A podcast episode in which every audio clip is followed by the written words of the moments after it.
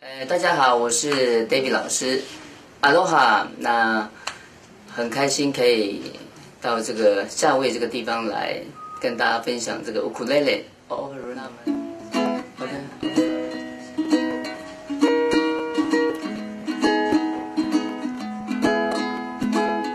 感谢来自台湾的尤克里里大师 David 陈接受 Page Seven 的录制授权。这是他在夏威夷为大家弹唱的《Rainbow》。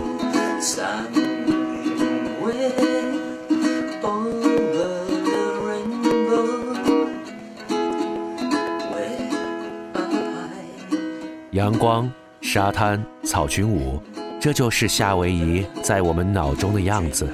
它很美。那我真的非常喜欢夏威夷文化。那除了它的阿罗哈精神之外呢，它有很漂亮的海边跟很棒的天气。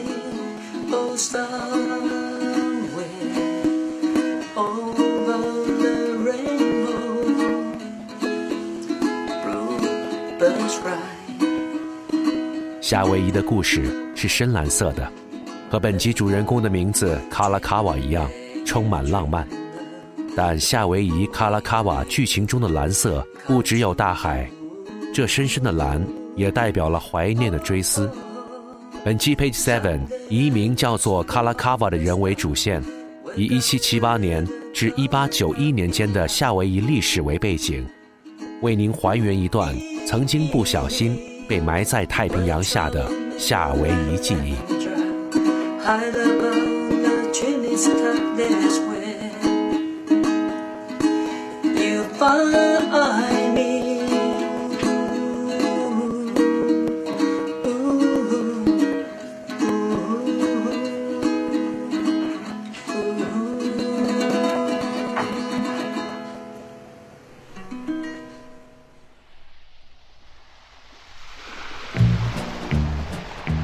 一七七八年的世界是什么样的？法国正式承认美国。俄国女皇叶卡捷琳娜明确反对英国海上霸权。二十二岁的莫扎特已经写出了 C 大调长笛和竖琴协奏曲。年仅八岁的贝多芬第一次出现在了家乡波恩的音乐会上。同样是这一年，思想巨匠伏尔泰去世，卢梭去世。中国历史来到清朝乾隆四十三年，而就当世界历史这本大书都已经翻到这一页时，夏威夷这个概念还不存在。当时人类此前记载的历史中，没有任何一段与它有关系。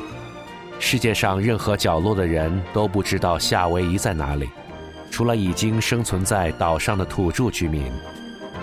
一七七八年，也就是那一年的十一月，英国航海家詹姆斯·库克才真正找到了它。在我的航行中，我从未在其他地方见过如此多的人聚集在一起。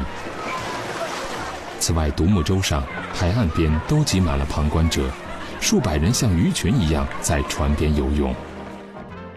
根据詹姆斯·库克的描述，那一天夏威夷人非常热情地欢迎了他们。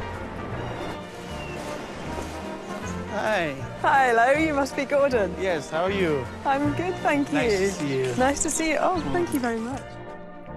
他是戈登·莱斯利，他的家族曾经参与了欢迎库克船长来到夏威夷的仪式。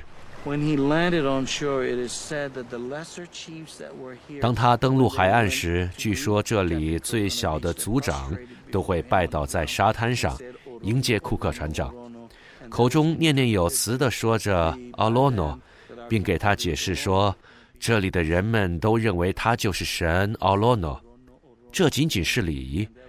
即使今天，如果是一个来自某些国家或者地区的高级首领，他们仍旧跪地行礼。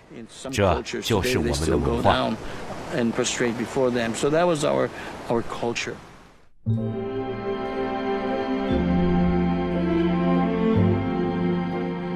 夏威夷群岛位于太平洋中心，它是世界上距离任何一个大陆最远的群岛，离它最近的大陆也都有四千公里。于是就这样，夏威夷被历史不小心高冷的错过了。所以从1778年开始，夏威夷才真正进入世界历史这本大书的目录。夏威夷既然是孤立的岛群，那夏威夷上的人类又从哪里而来呢？考古上可以推至将近两千年以前，就是说两千年以前这里并没有人类。哈佛大学学者米切纳曾经用这样一段话来描写夏威夷人类史与人类历史之间的断档。当中国有了哲学，耶路撒冷有了宗教时，这个岛还在静静地等待着它的主人；还在意大利人为横跨地中海感到骄傲时，这些岛的主人已经可以用木舟征服数千公里的太平洋了。夏威夷人到底运用了怎样的航海技术到达这个离大陆最远的岛屿呢？这真是个谜。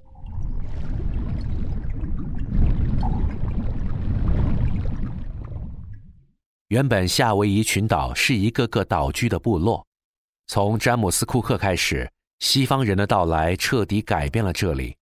西方人不仅带来了性病，导致夏威夷人口急剧下降，同时给这里也带来了武器。夏威夷大岛酋长卡美哈梅哈与西方人交易枪炮，最终成功的统治了群岛，并于1810年成立夏威夷王国。卡美哈梅哈大帝成为夏威夷王国第一代君主，和所有的开国君主一样，卡美哈梅哈被传说成海皇大帝在世，更被视为是力量与神圣的象征。无论是土著居民还是夏威夷的外来移民，都对他无比的崇敬。其中有一个有趣的例子，还记得日本动漫《七龙珠》吗？龟仙人的家所在的岛就是夏威夷。而当他发出绝技时，口中喊出的龟波气功冲击波，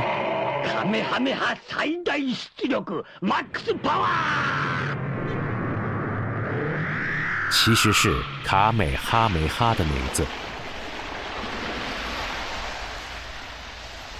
世界历史已经走到了近代，夏威夷根本无法避免的要接受来自外部的变更，来自英美的水手、传教士。频繁的来到夏威夷，还有移民、劳工、商人，都慢慢踏上这片土地。其中更有野心勃勃的政治家们，大家都瞄上了这里。这里是太平洋的十字路口。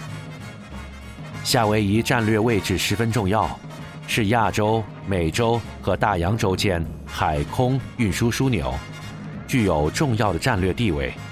太平洋航线的中继线和重要港口。都需要夏威夷来作为节点，这样一来，东西方人类在太平洋上的交往就更加频繁，人种在这里交汇，欲望在这里膨胀。面对时代的转折，美丽的夏威夷和即将出现的主人公卡拉卡瓦将迎来怎样的未来呢？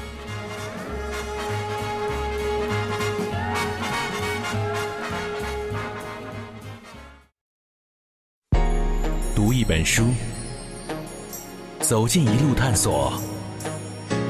我们翻看每一页地球，这是营养听觉。Page Seven。一八七二年，夏威夷卡美哈梅哈王朝已经走到了第五世。卡美哈梅哈五世因病去世，临死前，他指派的继任者竟然拒绝做国王。于是，按照王国宪法，要对王位进行普选。一八七四年二月十二日，本期 Page Seven 的主角登场，贵族出身的他最终赢得了夏威夷的王位，他就是夏威夷王国第七代国王卡拉卡瓦。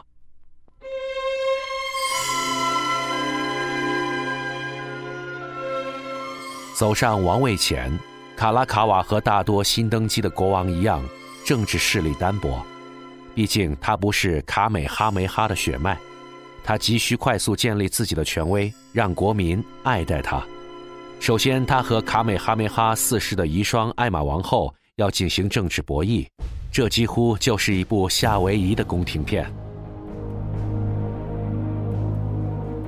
Queen Emma, followed. 艾玛皇后沿袭英国的传统，而卡拉卡瓦却倾向与美国人结盟。他们两个是死敌，deadly enemies. 两个人都企图动用武力控制整个王国。即使在卡拉卡瓦当选之后，艾玛依然垂帘听政。他的那些支持者也一直监视着卡拉卡瓦，直到艾玛去世。他特地前往夏威夷诸岛，作为自己登基夏威夷国王的仪式。这一举动让卡拉卡瓦很快受到了人民的爱戴。此时的夏威夷正好处于文明的转型期，和很多当时的落后国家一样，如何推动国家经济，成为卡拉卡瓦作为君主必须面对的问题。而当时的国际贸易与世界格局是什么样的呢？从1840年起，因为地理优势，美国和日本都大量往夏威夷派往移民。刚才说过，商人和投资客在岛上的数量逐渐增多。美国发现日本正在慢慢扩大他们对夏威夷的影响，于是，在1842年，美国首先承认夏威夷王国，并表示如果有国家强行吞并夏威夷，美国将以反侵略的理由介入。一八七三年，美国国务卿还公开表示不允许其他国家吞并夏威夷。对美国来说，夏威夷是不允许被人染指的庭院。那么，为什么美国如此看重夏威夷呢？そうですね。あの当時アメリカの東海岸ではあの工業製品の生産が当时，美国的东海岸工业制品生产稳定增长。为了出售这些商品，当时人口众多的中国开始受到了关注。为了能够进入亚洲市场， 美国认为必须在太平洋上确立自身据点，而首当其冲的就是夏威夷。位于美国西海岸与亚洲大陆之间的夏威夷，对于美国非常具有吸引力。はいは非常に魅力的な土地に思えたと思います。十九世纪八十年代，英格兰和法国分别吞并了斐济、塔希提岛，其他太平洋岛国，比如萨摩亚群岛、所罗门群岛和汤加，其主权也岌岌可危。 西方殖民力量都需要争取通往东亚的贸易通道。美国国内支持吞并夏威夷的声音也不断的高涨。而事实上，很早美国人就曾派人去夏威夷当地考察，他们发现了夏威夷有着全世界最好的自然港湾——珍珠港。这对美国现代海军来说是不二之选，所以夏威夷对于美国显得更加重要。随着卡拉卡瓦的上任，精明的美国人立刻向卡拉卡瓦抛出一份两国通商协议。美国希望能够免除从夏威夷出口到美国的所有商品的关税，因为夏威夷盛产蔗糖，这样蔗糖产业能够进一步的繁荣，而夏威夷也可以变得更加富裕。新上任的卡拉卡瓦满心想振兴夏威夷的经济，于是签下了这份即将改变夏威夷历史和他一生命运的协议。When Kalakaua first is elected king, his interest 卡拉卡瓦当选后，一直致力于经济方面的改革，比如与美国商讨签署涉及糖和米的互惠条约，使得从夏威夷出口的糖类能够自由进入美国市场。